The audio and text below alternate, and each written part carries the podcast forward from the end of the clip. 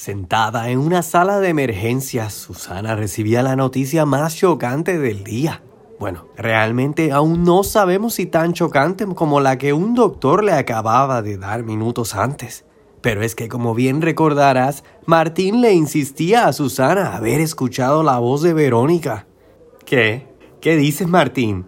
Lo sé, suena loco, pero te juro que era la voz de ella.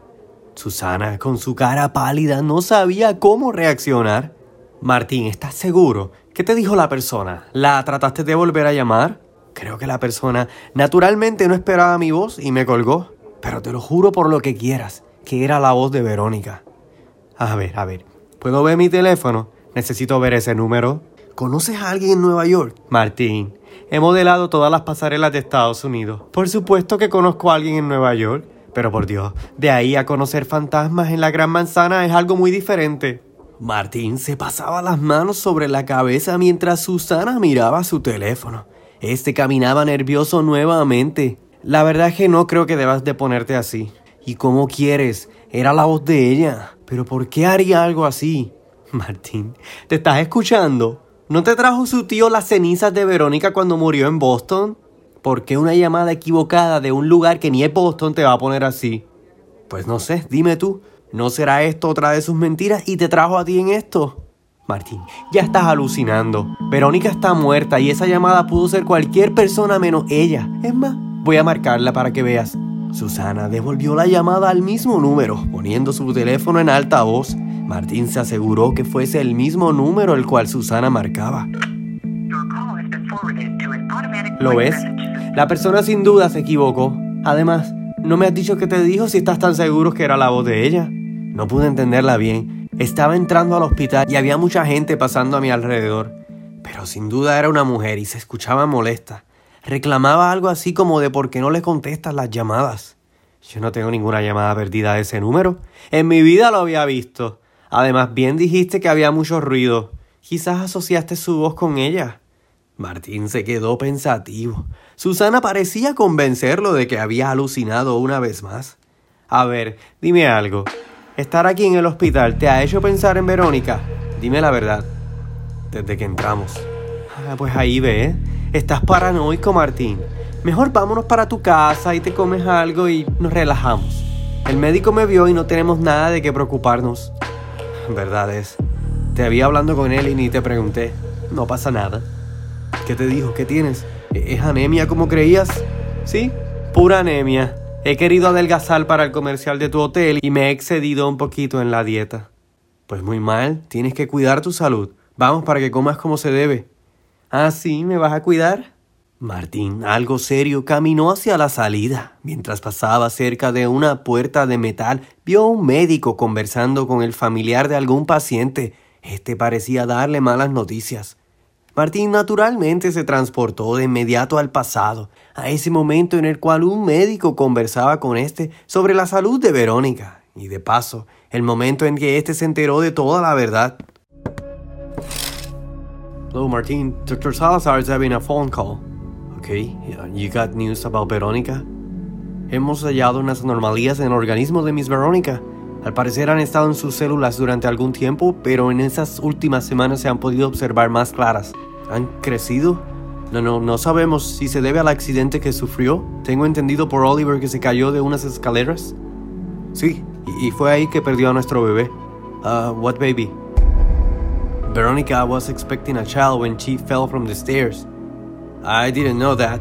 Oliver didn't mention it. En todo caso, si lo hubiese estado, no hubiéramos podido hacerle estudios a la que ha sido sometida anteriormente.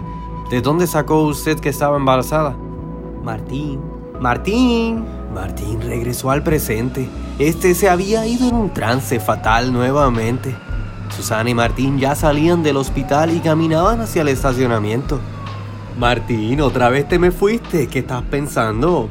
Ya, ya, perdón. Tenía que salir de ese hospital. ¿Por qué odias tanto a los hospitales? Fue un hospital donde la viste por última vez, supongo. Sí, pero también fue en un hospital donde sufrí la peor desilusión de mi vida.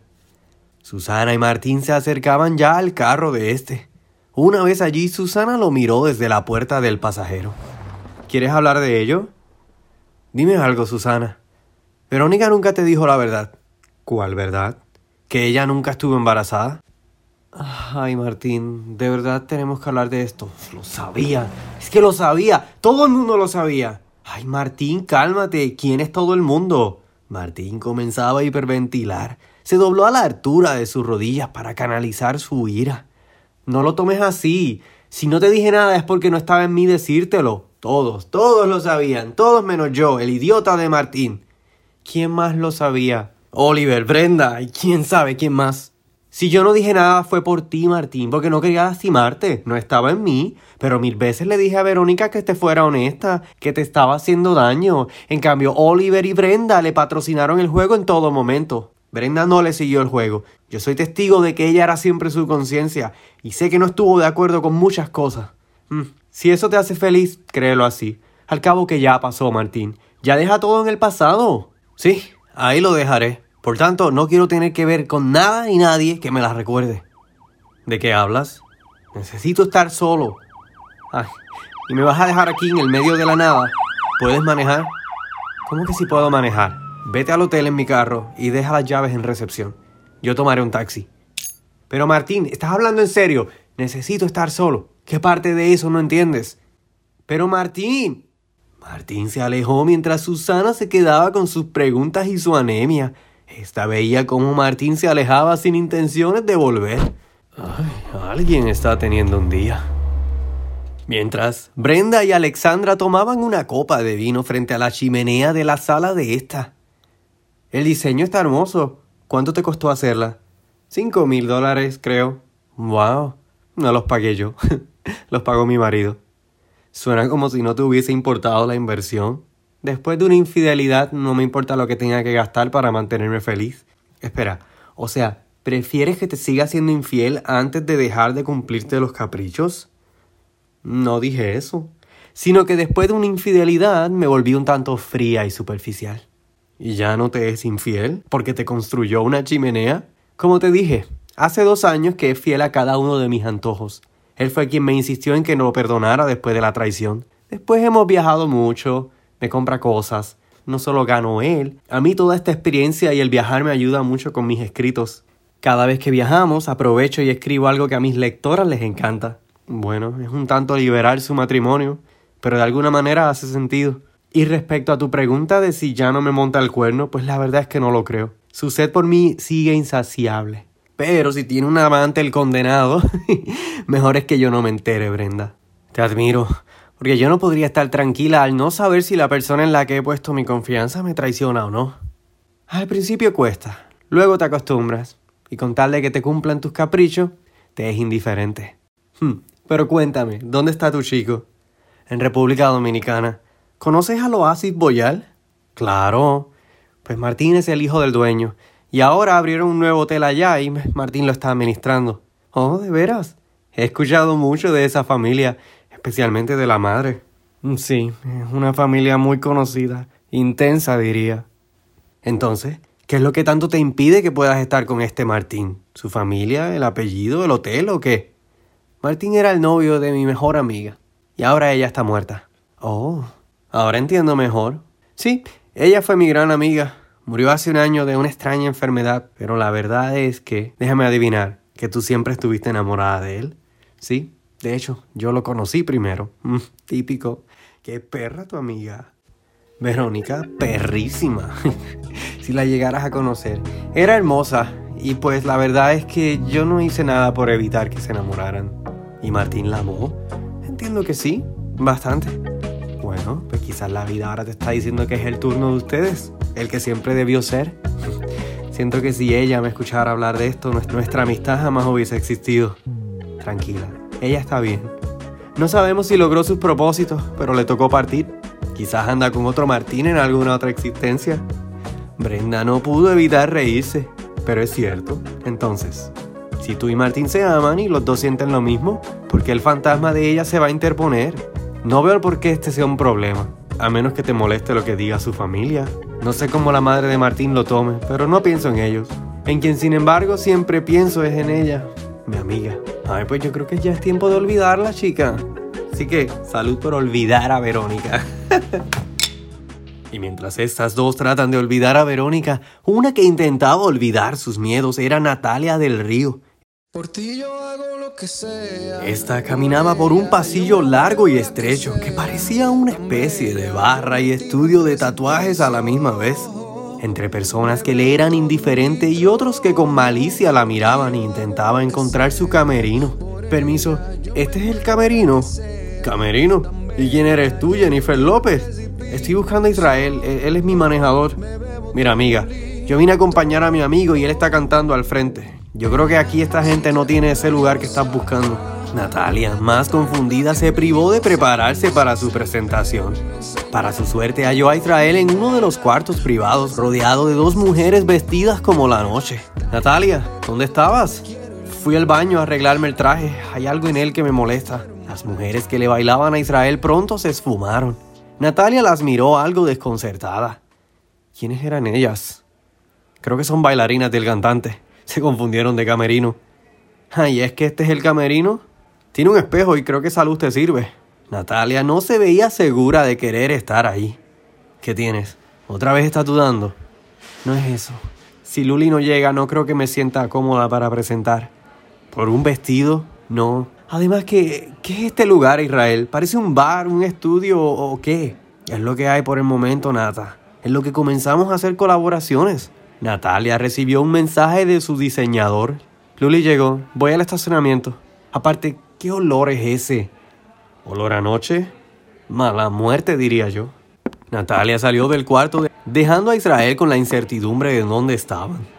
Natalia volvió al pasillo donde veía empleados de bar mezclarse con clientes drogados.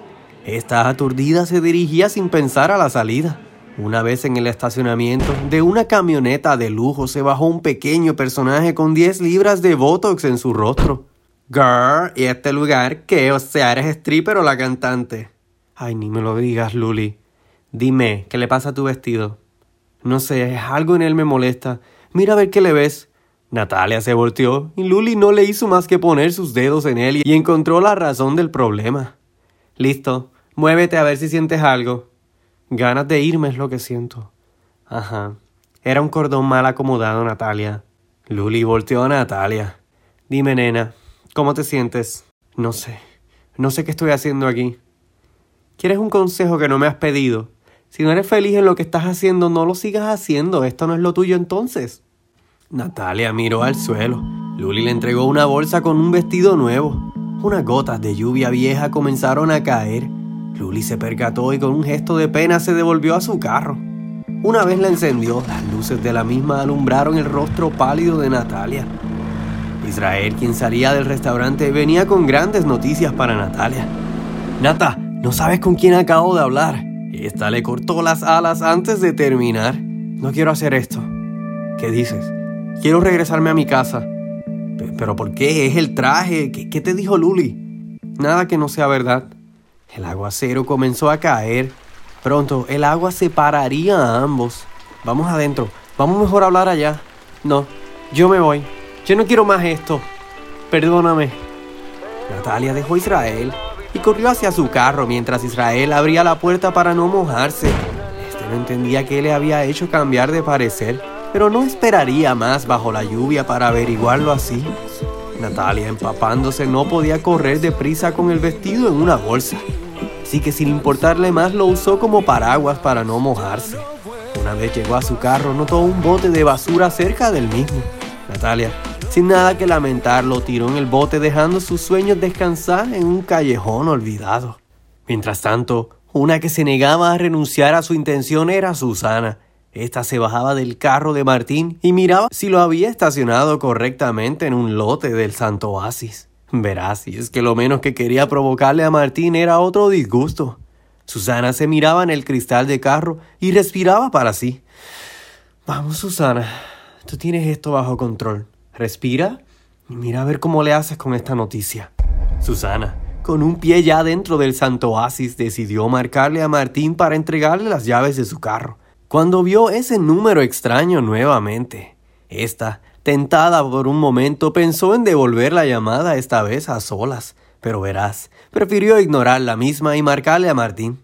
Susana le marcó, pero este le mandó al buzón de voz cosa que estaba muy de moda en Martín últimamente. Irritada, decidió ir a buscarlo al restaurante, y es que precisamente era el lugar preferido de Martín cuando necesitaba escapar. Allí, junto a su fiel Julio, Martín desahogaba sus penas cuando Susana se le apareció con sus llaves. Martín, no es un buen momento, Susana. No me gustó que te fueras así. Entiende que nada de esto fue mi culpa. Lo sé, Susana. Nadie ha dicho lo contrario. Solo necesito espacio. Pero otra vez, Martín, ¿hasta cuándo esa actitud fría y egocéntrica? No lo sé, Susana. Y sé que te propuse mudarte al hotel, pero necesito espacio ahora. Ya mañana podemos hablar de eso si es lo que te preocupa. No me preocupa eso, me preocupas tú y lo que piensas. A nadie le ha preocupado cómo me he sentido en estos meses. De nada vale que te preocupes por mí ahora. ¿De qué hablas? Todos parecieran que se preocupan por mí. Pero la verdad es que si estás aquí es por ti, porque me quieres como capricho. ¿Te quiero de verdad, Martín? Ajá. Pues si me quieres, dame espacio aunque sea una noche. Está bien. Pero ¿sabes qué? Me buscas tú porque yo también tengo límites. Julio hizo un gesto gracioso, como si fuese una mentira eso de Susana tener límites. Así que mejor me hablas tú cuando se te pase la neura y cuando entiendas que no tengo que ver con los desplantes y todas las mentiras de Verónica. Señorita, ya está bueno, ¿no? Añadió Julio. Coja para su sitio y otro día hablan. Es que es la verdad. Martín de pronto odia a todas las mujeres porque todas le guardan secretos. Pero la verdad es que aquí la arpía mintiendo fue Verónica y no yo. Julio le pidió a Susana hablar en privado. Martín, muy concentrado en su bebida, no volteó a verlos. Mire, señorita, yo no soy de meterme mucho en cosas ajenas, pero usted ya está un tanto desbordada. ¿Desbordada? Dale espacio a Martín. Ay, ¿no le gustan las mujeres así? Dese su lugar también. Susana titubeó por segundos, pero en el fondo sabía que Julio no decía mentiras. Y aparte, no se ve bien que usted hable así de la señorita Verónica. Sea lo que ella haya hecho, no le tire más leña al fuego. Mire que podría salir quemada usted. Susana, ya más calmada, decidió dejar a Martina a solas. Esta le devolvió las llaves de su carro y sin más palabras que decir se alejó del restaurante. Martina agradeció con la mirada mientras la música del restaurante se apoderaba de la noche. Listo. ¿Y yo que pensaba que hoy me tocaría desahogarme a mí? ¿De qué habla Julio? Bueno, Martín, que tú no eres el único que tiene problemas. A, ver, mi Julio, perdóname por ser tan egoísta. Cuéntame, ¿qué te pasa? No, tranquilo, que no te voy a ahogar con mis problemas. Bastante con lo que ya tú tienes. El misterioso Julio, ¿qué te traes? Nada, hombre, que a ver si quiero ser yo el que se desahoga, por lo menos una vez. Pues te invito a un Cuba libre. Y hoy soy todo oídos. Basta de tener toda la atención para mí. Pero no que hoy es tu cumpleaños. Bueno, pero eso no quita que pueda escucharte. Tú eres importante para mí. Así que hoy, cero mujeres que roben mi atención. Salud por eso. Ya era hora, Martín. Aunque yo no estoy seguro de eso. Pero mientras, otra que tomaba la noche de una forma más relajada era Marta. Luego de haber gozado de un buen postre a manos del turco, esta contemplaba las fotografías de su sala, las miraba una a una con su copa de vino preferida. Todos se han ido porque han querido. Te fuiste, Martín, porque ya eres todo un hombre. Te fuiste, Federico, porque ya no hacía falta en mi vida. Agustín, nunca has estado en esta casa. Marta miró una fotografía de Marcelita.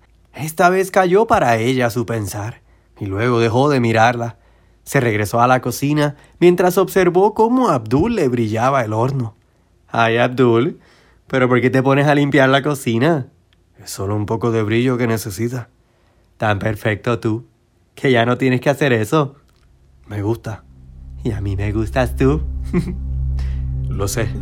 Y sobre eso, ajá, no creo que pueda volver a pasar. Ay, Turquito, está bien. Tú y tus misterios. Ya estoy acostumbrada. Pero no sabes lo agradecida que te estoy por esa mil y una noche que me diste hoy. ¿Hay algo más que necesite que le brille? Más de lo que has hecho brillar esta noche. Solo brillé la estufa.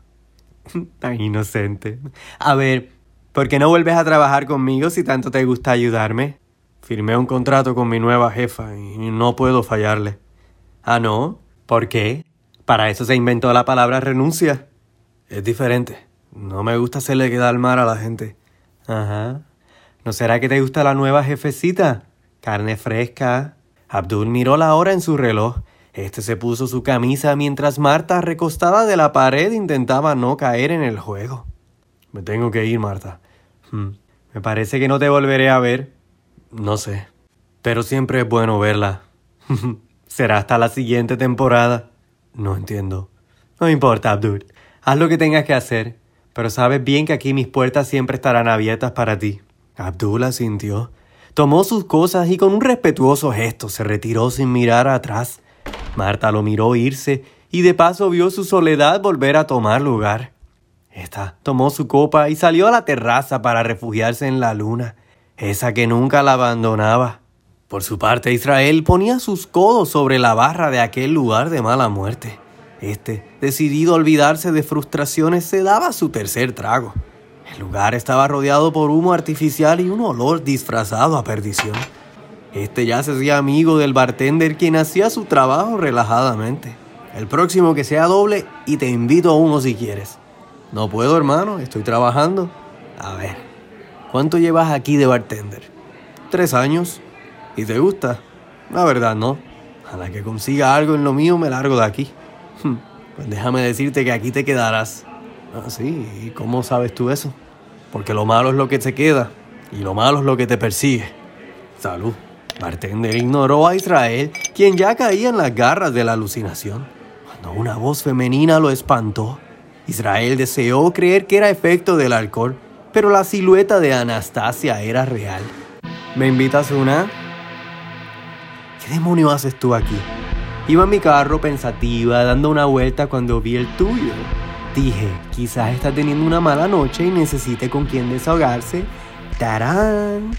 Gracias a la vida, que el humo no me deja verte la cara, porque espero que la tengas llena de cinismo después de lo que hiciste. Dame una cerveza fina, de esas de chica sana, dijo Anastasia al bartender. Quizás con tres seas más sana que cuerda. Anastasia se rió y le dio un beso en la cabeza a Israel. De veras que no sé cómo puedes estar aquí. ¿Que no sabes que por tu culpa estoy aquí? Anastasia tomó la cerveza y se hizo la que no escuchaba por la música. Israel miró al bartender. ¿Por qué me pasa esto?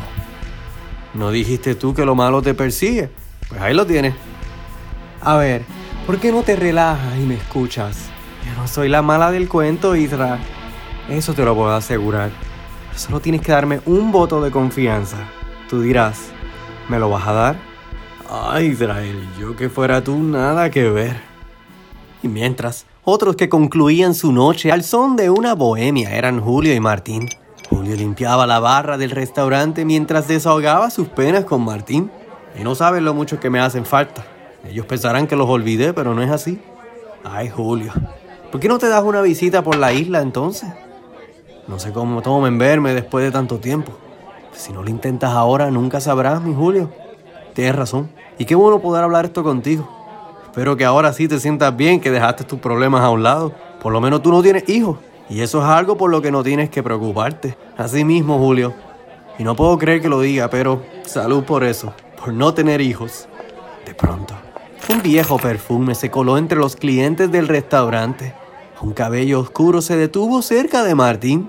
A ver, ¿a quién de los dos le pido el martini por la roca esta vez?